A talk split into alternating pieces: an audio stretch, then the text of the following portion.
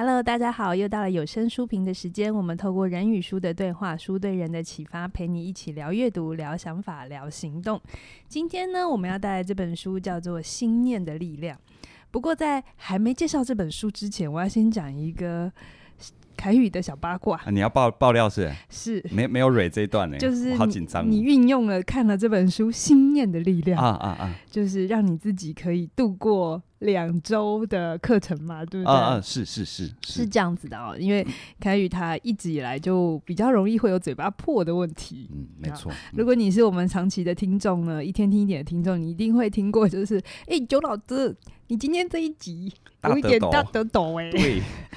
欢迎来到一点听一点，一点 对，因为一天听一点是每周都会要有节目嘛，所以、嗯、呃，我们的各种身体状况大家都会比较有感觉。对，那阵子如果过敏，大家也会回馈。对对对、哎，老师你要保重啊，鼻音好重。我，我今天先出场，我今天过敏，所以你等一下应该会看到。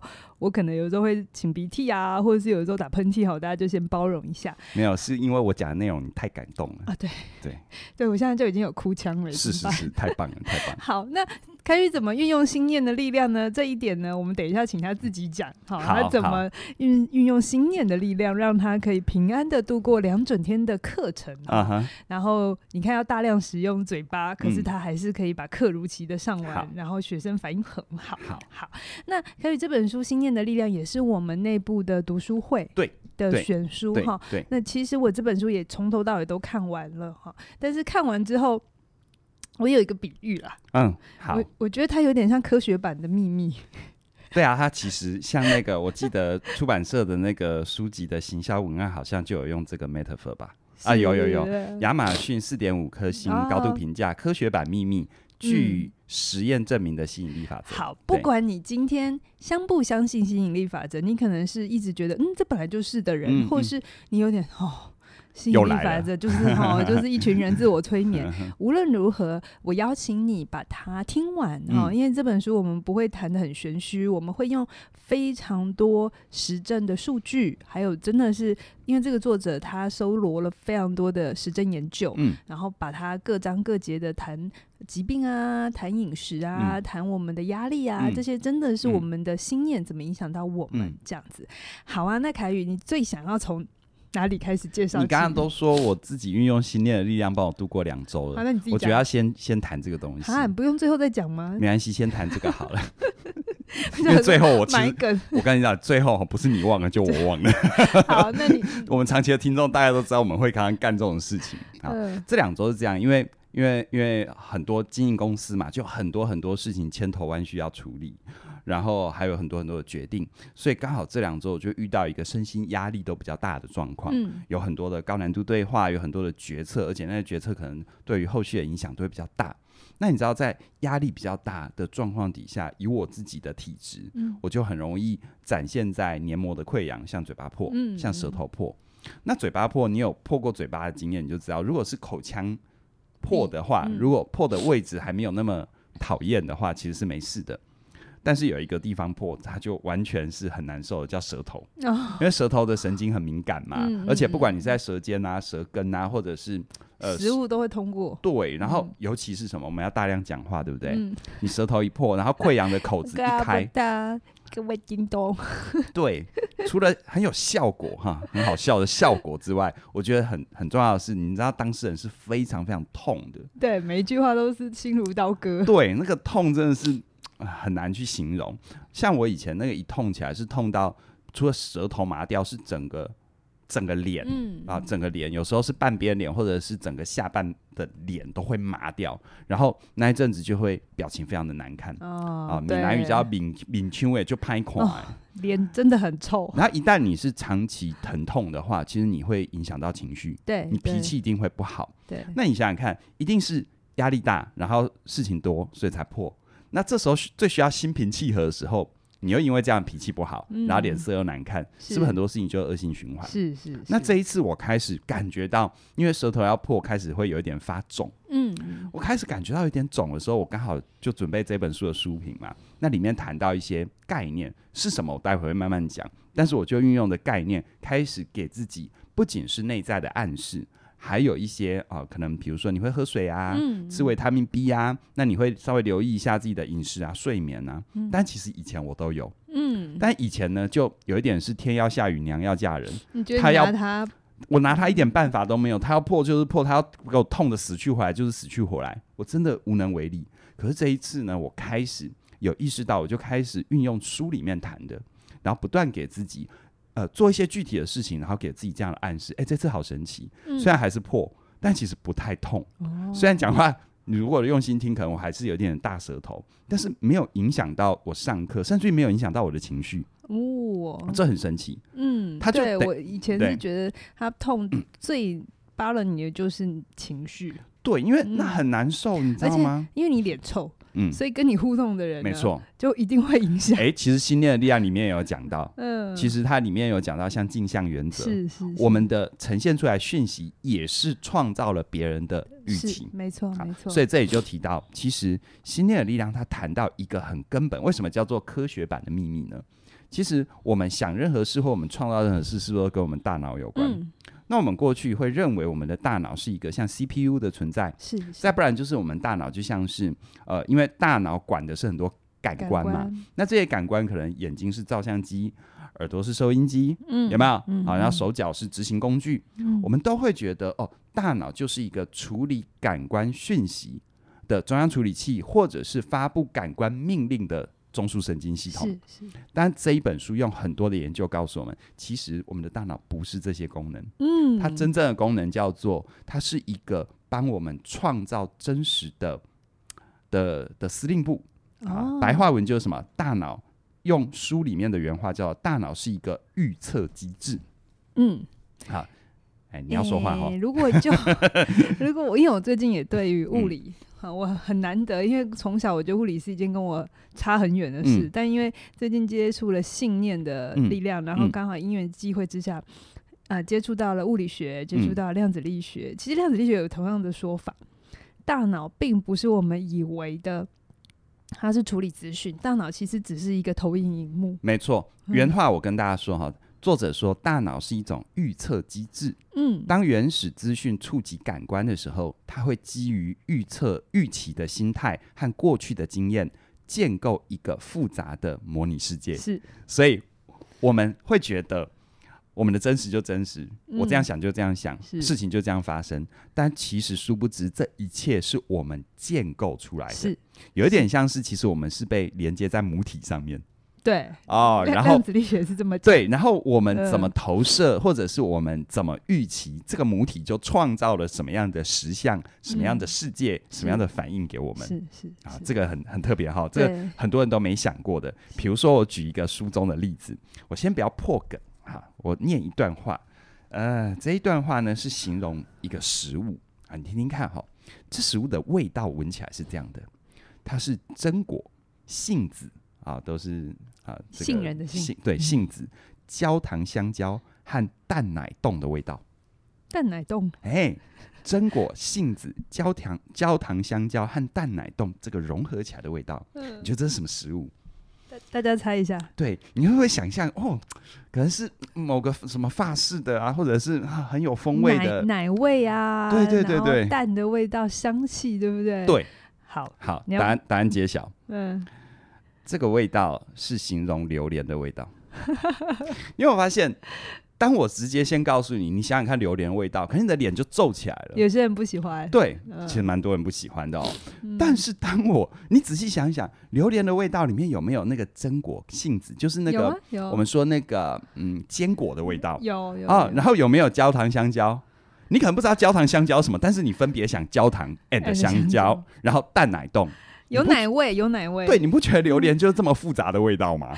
对。可是当我跟你先跟你说榴莲，因为你已经先觉得榴莲很臭了，所以你的脸就皱起来了。是。于是当你闻到疑似的味道，或真的是它的味道，其实你的所有的负面投射就出来了。是是。可是可是当我跟你形容那一段，其实你脑子里面建构的画面，搞不好是哇，哪来的美食啊？对，其实这个东西我真的很有呼应。我们有一堂课 CIA 嘛，嗯、然后我们是不是都会让学生？没错。呃，我先不破梗，总之我会让他们吃一个他们非常常见的食物。嗯，然后我在开始带他们去感受真正的感受之前，他们都会回答一些他们对那个食物的刻板印象、啊，比如它是黑的，比如它是酸的，嗯，它是干的，很呃，就有些人不是很喜欢。嗯、对，然后他们就是用既定的，你讲的、嗯、其实是他已经先这么想了，嗯嗯嗯、所以即便我把那个食物放在他眼前，而且真的就是近在眼前，他还是会回答我它是黑色的。对，然后一直到我邀请他重来一次，重新的。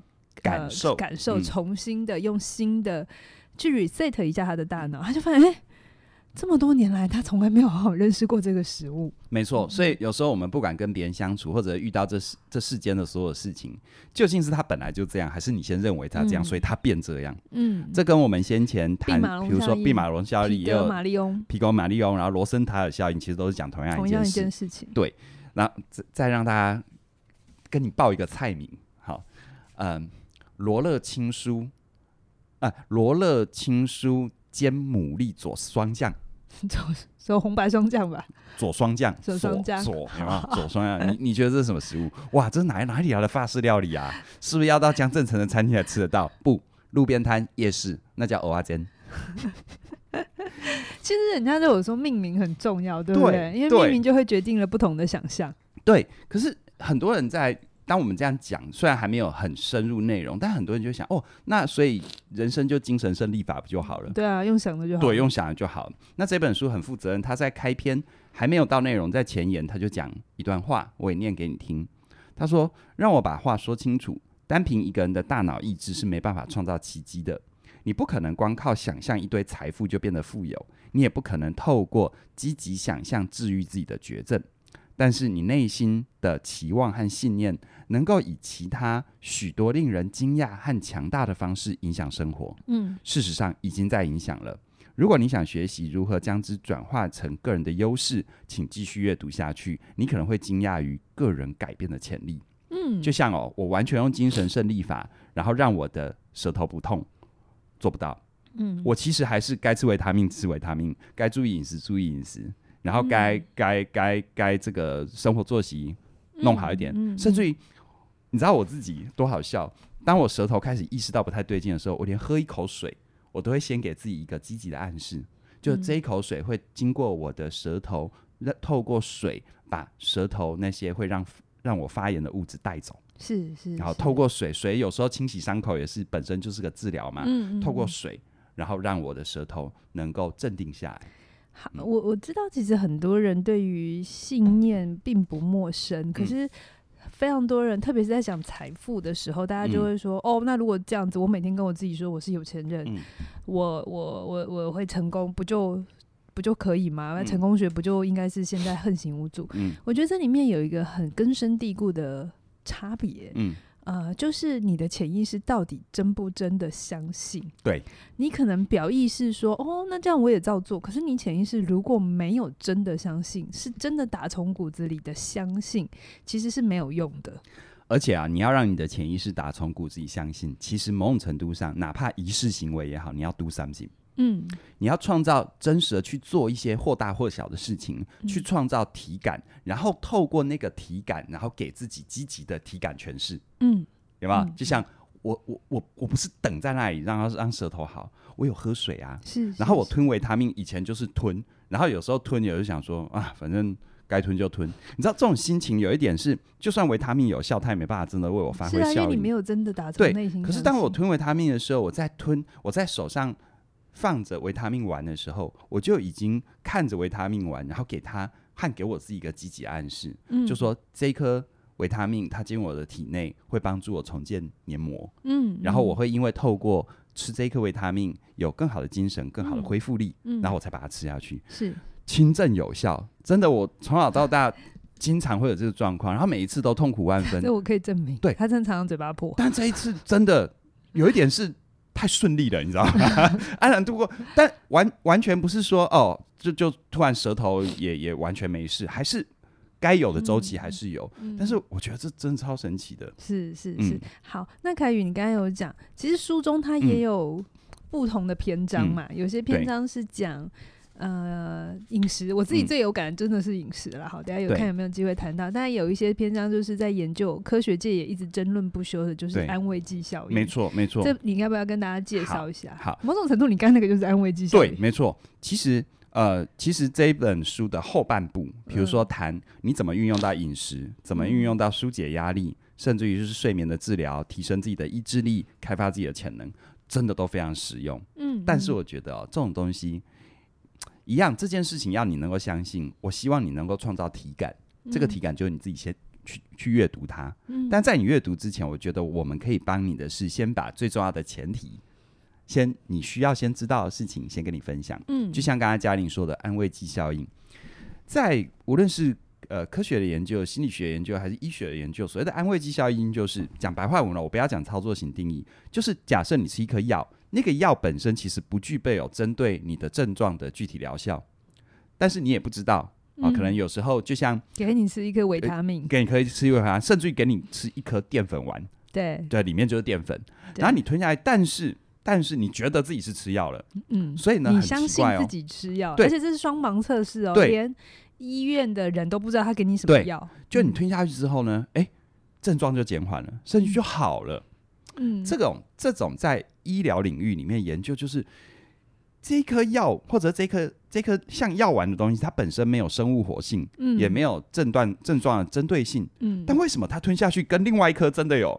生物活性的，嗯、它其实效果没有差太多？药厂应该很不爽这件事。对对，甚至有很长一段时间，这个所谓的安慰剂效应被医疗领域认为它是一个没有道德的欺骗。对，可是后来随着更多研究发现，其实 对，其实安慰剂本身，安慰剂本身也要当成是疗效的一部分。是，是。那你看哦，像很多人觉得啊，那心念的力量、精神胜利法，这就是安慰剂啊。我一直觉得，我一直相信自己会有钱，那我就是还没有钱呐、啊，对不对？啊，啊或者是我我我，比如说我舌头痛，好，你说喝水，如果就生物的角度来说，其实。喝水跟缓解我伤口的疼痛本身的相关性没那么高，嗯嗯嗯。但是事实上，当我相信喝水能够让我好一点，能够帮我把发炎物质带走，嗯，这本身就有疗效了。我我觉得谈到这边，大家有些人可能会觉得，我我我发现了有两种人，一种就是哦，对啊，本来就是这样。特别是你有那个经验，是你因为相信，纯粹的相信，好，或者是你可能。本来就对于意识潜意识这个概念是相对是比较能接受的人，就会觉得哦，这都已经老生常谈啦，嗯、这为什么还要特别写一本书？不、嗯、就是这样？嗯。可是我觉得会有另一群人，如果你听到这边，你还是非常的困惑，而且脑子里一直有那个警报器在讲说，嗯、这这个不要相信，或者是这个你觉得打架了。那我想邀请你，因为我自己也走过这个阶段，就是我的训练告诉我。嗯不应该是这样，嗯、不就是这？嗯、我真的就觉得他好像是巫术嘛，对，或者说是身心灵这样子。但其实事实上来说，哈，其实有时候你心里慌的时候，你去拜拜，还真是有用，还真是有用。但我要讲的事情是，真的开启我转过去的呃那个关键哈。书当然也会，知识还是要一直摄取。可是我觉得就是。你生命里真的发生过一件事情，是你以前真的本来不相信，然后你最后真的无可解释，你最后只能解释成信念的力量。你你要讲鬼故事是？没有，真的有的时候，比比如说有的时候，我我以前也会有一种预知的感觉，嗯，可是我以前都会自己打枪自己，觉得我应该想太多，无稽之谈，对对对，或者是这不科学。可是后来真的几次之后，我就想，那我就相信他会怎样，嗯。好，嗯，这个部分有机会，我觉得真的要让嘉玲聊一聊的鬼故事。但我讲一个书中举的具体例子啦，哈、呃，他就找一些，呃，我印象如果没记错的话，应该是呃空军的学生，啊，就还在受训的空军生，因为视力的要求对他们来说是很重要的，对。然后他们就就就分两组嘛，这个实验场是这么干的。好，其中一组发给他们，哈，就就其实两组发的太阳眼镜都是同样的，但一组告诉他们这是雷朋的哦。啊，Ray-Ban 的哦，哦，对啊，另外一组就没跟他讲，就是太阳眼镜一般的。但你知道吗？当他们戴上那个太阳眼镜，其实都同样一只。这两组，而且他们在进入那个实验之前，他们的基础视力相去都不远。嗯。但是戴上他认为是雷朋的太阳眼镜，而且在他们心中认为是高级的太阳眼镜戴上去之后，在强光下的辨识或者是移动，嗯嗯好，你去看速度很快的飞机飞过去，然后他们上面的那个标签写什么？有没有？戴上他们认为是 Ray-Ban 的太阳镜那一组视力表现明显优于另外一组很多。因为雷鹏的代言人是捍卫战士，哎、欸，还没去看，真的要去看。他们他们裤子把这个品牌弄得 对对，所以所以里面他其实讲很多很多这样的实验，嗯，很多这完全都是科学科学实验，而且严谨的双盲测试做做出来的结果是这样子。所以你知道吗？其实很多人听到这里，那那那会不会是？会不会是那一群人如果知道啊，这原来不是雷鹏的，那就无效了，就破梗了，就无效了。嗯、我告诉你，还真不会。他这里面有说到哈，嗯、其实安慰剂这件事情，哪怕是我明白告诉你这是安慰剂，但我只要明确的让你知道所谓的大脑期望效应的原理是什么。嗯、就像我今天开头为什么一定要跟你讲，其实大脑大脑会驱动我们身体，比如说像疾病的治疗，像自愈力。像心理上面的超越也是一种自愈力。当你知道期望效应的运作，其实关键是在于你怎么期待，然后你做什么事情去强化它。嗯嗯嗯，你只光知道这件事，明白了，我告诉你，这一刻就是安慰剂，还是有用哦。这想到我有一门课叫做提升你的心理免疫力，嗯、然后我里面也讲了，我在某一章讲了一个研究，那书里也有讲。嗯、我想说没有关系，不管你有上不上，嗯、我都跟你分享这个研究，嗯、就是呃，他们有去找一个旅馆。嗯，那我们知道那个防务人员，他们其实每天的劳动量是非常大的，就是 要书里面要写，对对对对，对。要呃，你你们如果有换过床单，你就知道，其实换换床单是一件很累的事情，然后还要吸那个地毯啊，然后扫厕所，嗯、所以他那个每天的劳动量，如果你真的算卡路里的话，其实是非常高，绝对是理论上他们应该就跟去健身房一样的精实。我觉得有时候是超过的，对，因为它其实。消耗体能很高，嗯、也包含很多我们在呃一些比较是劳工的人，他们每天的这个运作、嗯对。对，可是他们就有发现，研究发现，他相不相信他所做的事情跟健身有一样的效果？嗯，会在跟他们维持体重跟呃健康、健康、高血压啊、嗯、心跳啊、血脂。有明显的正相关，对，就是一旦他们本来都不相信，他们找一同一群人来，就是都不相信，然后都不知道哦，其实我每天的这个劳动量是可以让我维持身体健康，嗯、然后他们那时候的表现就是过胖啊，或体脂会有问题。而且他们会觉得我做这些叫做操劳，对对对，不叫做运动。但其实客观的运动量是一样的。然后他就就是他给呃研究者就让他们上课，嗯，然后改变了那个解释模式。其实心念你也可以把它想成是解释形态或解释模式，哎，然后再去做研究，后面就发现那个相信的，而且他也被教育过，而且他自己也这么相信说，哎，他的体重对。就瘦了。讲他们，而且他们的饮食是被控制的哦。讲到这个，是不是要预告我们年底的课？对，就是 解释形态。其实信念的力量啊，不管你想要把它解释成秘密啊，还是你要想要解释成什么，其实它就是一种信念。没错。那信念既然它是信念，意味着它怎么来，你当初怎么接受，跟你意识到之后，你可以重新做一个决定。你要不要继续？对，想想，那你看见他的影响，如果你喜欢，你就继续，没有关系。但如果你觉得这真的对你很不好，对，那你去改变它。那当然，改变还是有一些步骤跟要注意的事情。对，对所以这也是我们年底十二月嘛，哈、嗯，快了啊，十二月会推出敬请期待推出的新课。对，对好，那可以。那你刚才讲的，既然有安慰剂效应，那一定也会有人反过来操作啊。嗯。那叫做反安慰剂效应，对不对？好好，反安慰效应效应是什么呢？反安慰效反安慰剂，这有点大舌头，所以讲话会辣字这样子。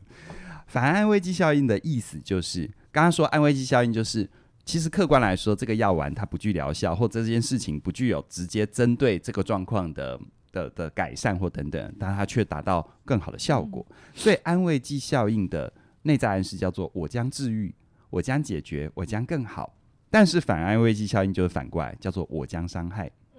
意思是什么呢？你看哦，就像刚刚说到的那个那些旅馆的防务人员，你知道那些防务人员可是工作很繁重，而且每天工时非常的长，他们就很容易加上他们的呃，因为各种主客观因素，他们觉得他们是社会底层，嗯、他们被剥夺等等。那这样的信念，他们于是在这样的信念底下，就会把那些操劳当作是他身体在承受，嗯、他身体在接受伤害，嗯，跟同样的锻炼量，他在健身房是不一样的，嗯，所以。你知道吗？这本身他对自己的解释就是一种反安慰剂效应，是叫做客观来看，这样的运动、这样的强度，事实上对你的健康的支持有帮助，但事实上却造成了你身体的伤害，是不是那个运动的问题？是你对那个运动的解释的问题。对，所以反安慰剂效应呢，就是当我们相信身体受到威胁的时候，或心理受到威胁的时候，会发生的状况。透过预测机制的作用，其实预测是双向的嘛。嗯，我预期，比如说我我我我预期我自己可以透过啊、呃、这些想法的改变，然后加上该吃维他命等等，我的舌头就会很缓解。跟我预期糟了，我以前痛不欲生，这一次应该应该跑不掉，呃、也不用更惨，跑不掉就够了。嗯，但完全的结果是不一样的。是，所以其实反安慰剂效应就是你可以把它看成是另外一个方向。嗯，但你刚刚也其实讲到解释形态，嗯，其实我们任对任何事情，你要把它变成是一种正向的安慰剂效应，叫做我将治愈，还是反向的我将伤害？嗯，其实那个关键是在于我们的语言的解释。是，刚刚在安慰剂效应的部分还说到一个很有趣的，叫做其实我们生病的时候，哈。被殷勤问候也是一种安慰剂啊！哦，下一本那个我要介绍的书有谈到这件事。对啊，你看，当你生病很难受，你希望你的医护人员、你的医生是会殷勤问候你的，还是对你冷漠的？当然希望殷勤啊。可是就以生理科学的角度来说，殷勤问候，他他他他他连他连。他连淀粉淀粉丸都还不如嘞，可是淀粉丸我们还有一个动作吃下去东西。但是有多少研究已经证明，你在一个相对和谐的环境底下，对人的身心压力健康都是比较好的。没有错，所以所以其实哈，我觉得你无论遇到什么事情，你怎么样把自己导向一个更好的方向啊？比如说我在吃维他命的时候啊，我心里想说啊，希望我吃下去之后，我希望我吃下去之后不要那么痛。哦，其实我的焦点，我的焦点在痛，痛，但是我说我吃下去之后，嗯，我这个黏膜会很快的修复，嗯嗯，有没有？或者我吃下去之后，嗯，它可以很快的缓解，嗯，或者我吃下去之后，嗯，对我的经恢复一定有很大的帮助。就我一样叫做吃一颗维他命 B，嗯，当我给自己的说法是希望不要那么痛，或者是希望有效。你有发现“希望有效”这句话？希望有效其实就是表示你不相信它有效。你是建立在它会没效，所以你希望它有效。呃、但是我吃吃之前，我就嗯，它会帮助我。所以有人说许愿不是说，呃，请请保佑我赚大钱。许愿要说我已经赚了大钱，就是要用已经完成式。对，或者是或者是或者是许愿的时候要要要要。要要专注在你即将要进行的正向行为，对对，对，而不是说，呃，我我我希望这个合约，我希望这个合约，呃，我希望这个，呃呃，我希望这个合约不要有阻碍，嗯，不是这样许愿的，是你是要，嗯，这个合约会有最顺利的安排，对对对对对，是这样子，要直接讲你希望发生的事。所以你看哦，在信念的部分哈，我们常常会提到语言。啊，语言它里面就提到，在反安慰剂效应，它又说啊，其实你要把。一件事情，变成是对你的正向还是反向，其实关键就在于观念的重塑。而观念的重塑呢，它在心理学是一种建构建构框架的想法。白话文就是什么呢？比如说，同样的一个同样的一个饮料啊，当它的标示说九十五 percent 无脂肪，和它的标示是五 percent 的脂肪，你觉得，其实，在客观来看是一样的嘛？的对。那你觉得哪一罐喝下去之后会比较容易让你发胖？应该是被强调五 percent 的脂肪，嗯，对不对？嗯、但我们看到九十五 percent 无脂肪，是不是觉得它好健康哦？那就跟那个杀掉三分之二的人跟剩多少人活是一样的。对啊，对啊，对啊，对啊。嗯、所以，所以，所以你看，好像我们为什么常常强调，其实说话的艺术，包含你心念上怎么引导？嗯嗯嗯，我觉得这个是。因为它后面提到很多饮食，是包含比如说像我们吃同样分量的水果，跟把它打成果汁进入我们身体，其实是一样的。但是在饱足度，我们就会觉得喝果汁会很容易饿，因为我们先对于液体的东西投射，它并不饱足。啊，甚至于比如说，为什么同样的卡路里，同样的同样的分量，我们吃标示为健康食品的，常常就会觉得有空虚感，要多吃，常常就有空虚感。嗯，好，甚至于我们常常是明明很爱吃披萨，但是我们吃完披萨之后，的确又有很多很多不好的结果跟副作用，是因为我们既想要有饱足感，但我们已经投射它不健康了。是，他书中告诉我们，其实你要减肥，你应该要享受美食。我真的应该要正确的享受美食。邀请对各个被体重困扰的人可以来读这本书的哦，超有用。不知道第第六章吧？是第六章，嗯，我看一下。我可以跟大家分享，嗯、呃，在关于饮食控制，我也是走了二十几年来的心路历程。讲这会给他讨厌，因为认识你够久了，可是都，都不觉得你在控制。第六章，第六章。嗯，呃，我年轻的时候，因为被这个社会输入很多的想法，比、嗯、如说女生。应该怎样才瘦啊？嗯、还有吃什么会胖啊？嗯、然后很多很多这样的概念，嗯、你不能说他错，嗯、反正就是各个专家有各个专家的解释形态嘛。嗯、好，就是哦，所以你减肥的时候应该要吃什么吃什么，低脂什么的。嗯、那以前我在年轻一点的时候，我真的会很 care 我每天吃多少卡路里进去，嗯、然后真的会很认真的算。而甚至我在就是我会刻意不吃什么，嗯，然后这样子有没有用？有用，可是很辛苦，嗯、就是我需要花很大的意志力在对抗体重这件事。就是我我明明可以拿来创造很多事情的、嗯、的力力力气，就是都一直在想说啊，我要保持一个瘦瘦的样子。后来我也忘记在什么状态底下，我就跟自己说，算了，我累了，嗯、就是我就说，我就觉得。我就吃，嗯、然后可是我会跟我自己说，我会跟自己说，其实为什么我不相信自己会知道要吃多少量，跟、嗯、我的身体会有自然的代谢调节。而且其实我每天的创作是非常耗体力的工作，嗯嗯嗯嗯、虽然它并不像劳动的工作是哈、嗯、直接是可以消耗很多，可是其实如果你有创作过，你就会知道那个体力的消耗是很多，所以你会看到很多作家都很瘦。对，对没错。其实你讲的这个哈，嗯，就蛮能够串接到我接下来想要提醒大家的，嗯，因为我发现你过去对于那个吃啊等等，其实有种执念，对不对？是一种对抗，一种对抗，一种执念，觉得怎样才是健康，怎样才是好的，对不对？嗯，好，我把它讲完我，我好哦，你还没讲完啊？们我以为你讲完了，说不定要想要知道一下我的，好，我以为你讲完了。那大概就是真真的是十几年前开始创业之后，因为已经没有力气处理这件事了，就已经忙了，所以我就真的没有太管啊。呃吃饭这件事情，反正就是有我想吃就吃，然后我饿了就吃，嗯、但是我还是会有我自己喜欢的吃的东西，我就真的没有在算，在买东西也不太看那个卡路里的问题了、嗯嗯。嗯、对，就真的是吃我喜欢的东西。我这十几年来真的没有再为了体重这件事烦恼。嗯。嗯，好了，我接下来要帮你解释，要不然你刚刚讲完，你话就落在那边，你知道留言就有人看在骂，骄傲有什么了不起的？好，好，我解释后面的哈，嗯、因为我刚刚为什么这么说，就是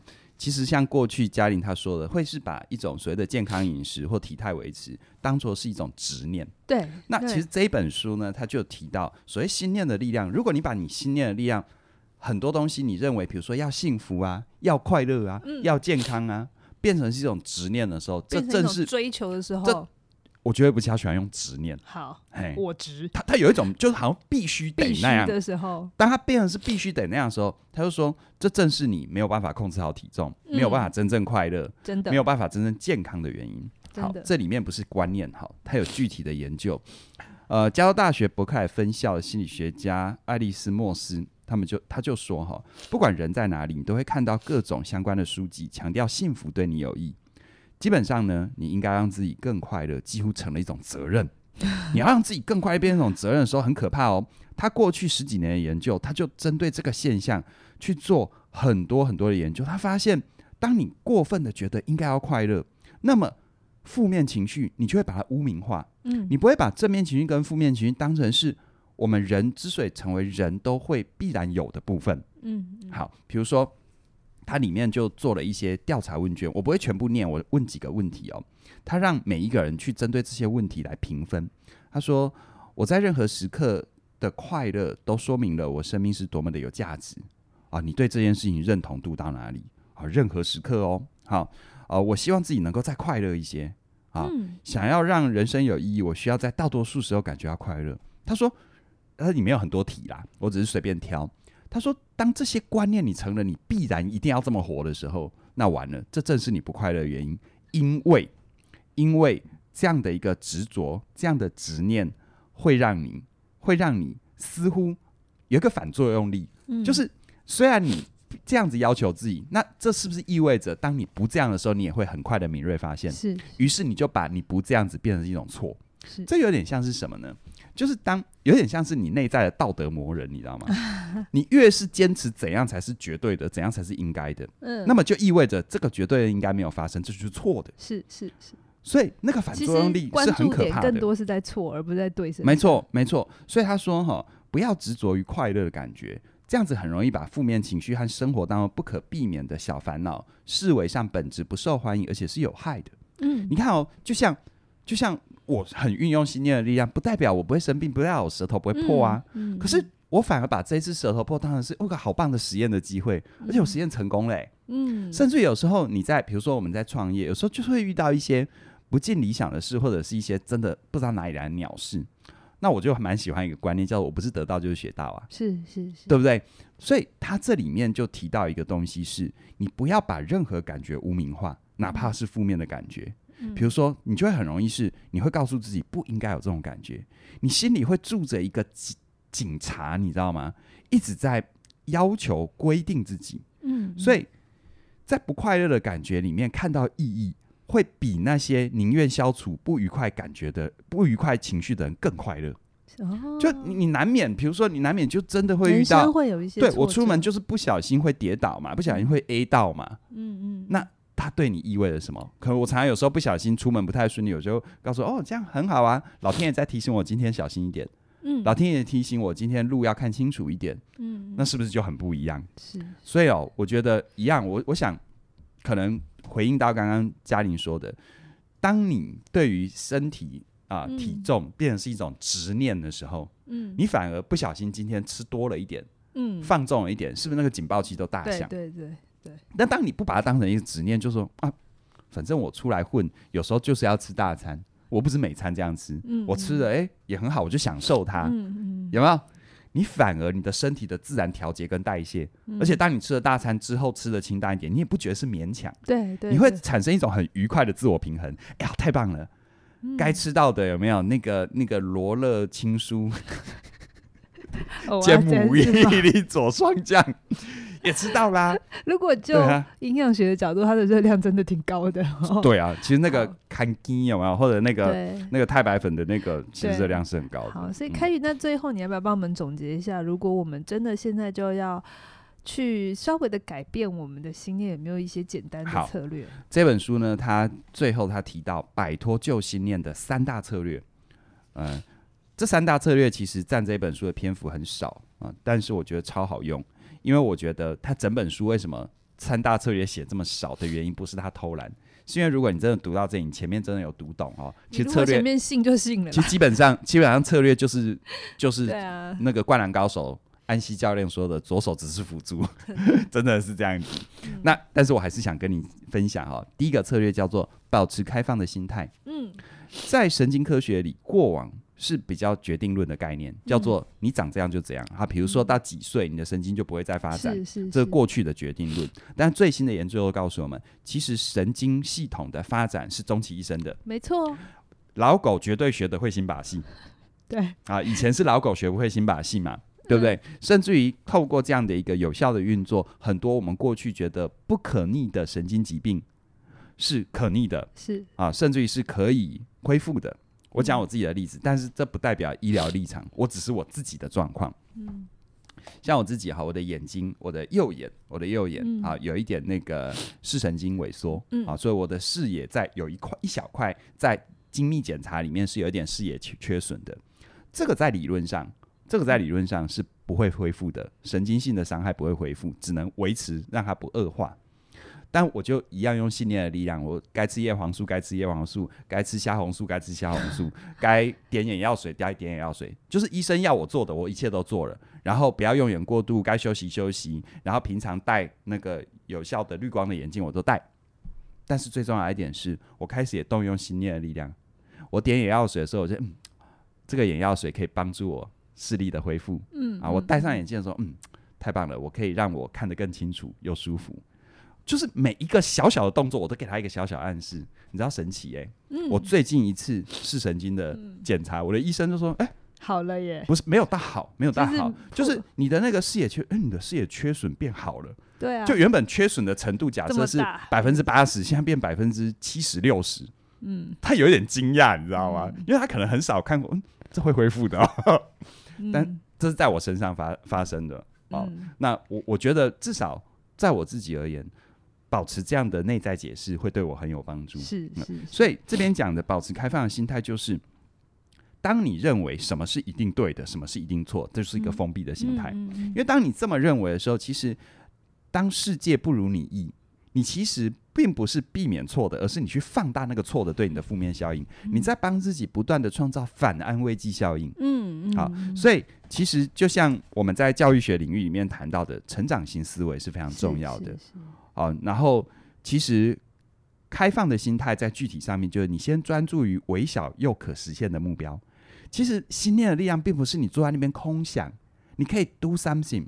就像我真的舌头很痛的时候，我喝口水也算 do something，但要有意识的给自己正面的暗示做这些事情啊。所以保持着开放的心态，它会对你有很大的帮助。第二个啊，第二个我觉得蛮有趣的，叫做站在局外人的角度思考。嗯，这个局外人他用一个名词叫做自我疏离啊，嗯，所以自我疏离并不是你要情绪冷漠，意思就是说两种疏离方式，一种方式是什么？有时候你现在很纠结的事情，你问自己，三年后、五年后的我会怎么看待这件事？嗯，有没有？拉开一点距离？对，拉开一点距离，你就会发现，有时候我们之所以没有办法创造对自己有帮助的信念，是因为我们执着在现在。嗯嗯，有没有啊？我现在到底呃要不要做这个决定？有时候你问自己，那如果从三年后的我穿越到现在，我现在做什么决定会让三年五年后的我是觉得 OK 的？嗯，嗯有没有？时间轴一长一拉长，就不会执着。而第二种自我梳理就是什么？在心中做角色扮演哦，啊，如果是我最好的朋友，如果我是最好我，如果我最好朋友或者是我最尊敬的老师，老师我最信任的人，好，我最想要学习的对象，嗯，他遇到这件事情，他会？就是抽离自己。没错，没错，没错。因为既然我们的大脑是一个啊，呃，叫做是投影呃预测机制，那么你。太过在自己的此刻和自己现在习惯的内在状态去预测，通常你只会自我强化。嗯，那既然这件事已经对你来说造成困扰，事实上它本质上的负面性会比正面性高一点。那你在自我强化负面性干嘛？嗯哼。但是你去切换到另外一个时空，另外一个个体，这时候你的预测机制就有重新排列的机会。是，是。OK，好，好，所以这个叫做站在外局外人的角度思考。最后一个哦，嘿，这个。这个好有爱哦，啊，这个叫善待自己。好，但这里哪里都要讲这个。对，但这里的善待自己，我稍微解释一下哦，就是，嗯，我自己在授课，我常常跟学生说，我们在改变的过程当中，一定会有来来回回的过程。嗯嗯。可是很多人会把自己的状态，好像好像来来回回，会觉得是一种退步，嗯，是一种退行，甚至有些人哦，那个身心灵的词汇呢，这种退转，千万不要这么想。嗯，人在前进的过程会来来回回是正常的。就像比如说，以我自己在公众表达到了这个程度，在我认为我今天表达的不好的那个低标，可能比很多人的高标来的更高了。嗯，所以罪恶感是心灵的癌症。是，如果你觉得自己退步，觉得自己退转，那这个想法真的要好好去看一看。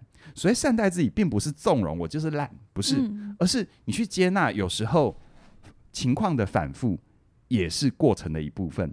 好，而且他还讲一个很大白话，我觉得超超棒的。他说。如果你发现你听了或学了某些策略对你没有效，那你就先不要管它。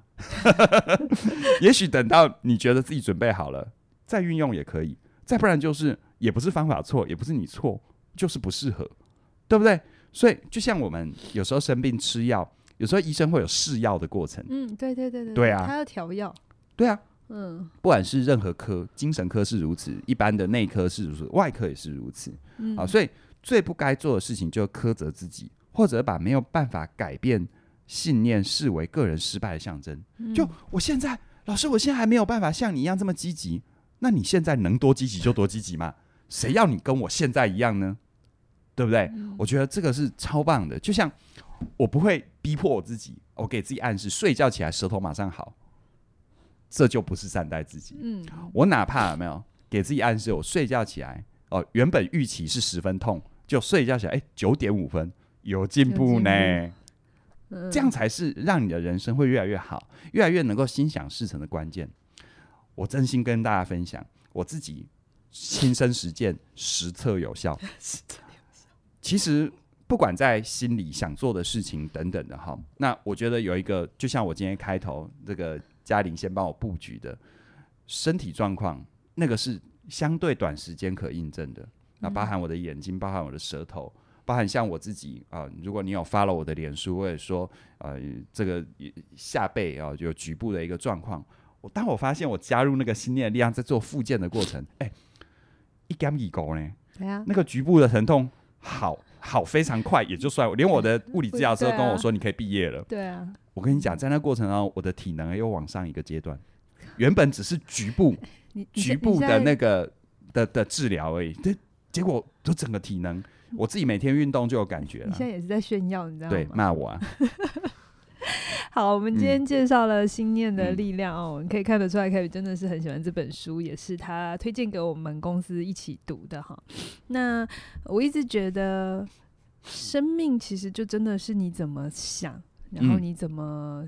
诠释，然后就会影影响到你怎么选择，是的。而这些选择的结果，回过头来又会可能增强你怎么想。嗯，如果你愿意松动，无论你自己觉得你是铁铮铮的那种汉子，就是科学派，或者 是，其实有时候我在看大家底下留言的时候，我其实有时候会在意的，倒不是里面写了什么东西哈，而是你可以很明显看看到他的一种思考形态。对他，他呈现的讯息真就反映了他的信念，对他的思考心态，嗯、而真的让他受苦的是这个思考心态，而并不是这这个世界真的有这么的糟哈、嗯嗯，所以真的一切都会是。你的诠释跟你的观点，好，那尾声呢，我们就要来跟大家呃工商服务一下。其实为什么我们想要去改变我们的信念，无非就是能够好好的生活，能够跟自己、跟他人能够好好的在一起。嗯、那我们现阶段从即日起到十月三十一号之前，我们现在的好好在一起的优惠是二二一七，到这段时间都还是。那过了十月三十一号的晚上十二点之后，它就又会调价了、嗯。那熟悉我们的朋友就会知道，其实我们。呃的价格的原价定在那里是真的，我们真的是会一步一步一步的调到那里。所以如果你现在发现你有需要，然后你也很想要改变自己，我我鼓励你现在就加入，好好好在一起，把握这个二二一七的优惠。对，现在如果你还没加入的话，就请你尽快手到加入。嗯，要跟一个人好好在一起哦，其实除了沟通的技巧之外，你怎么看待关系？你的内在。的安全感，它其实就是你在关系里投射出来的信念。是的，好，所以呢，希望你把握机会喽。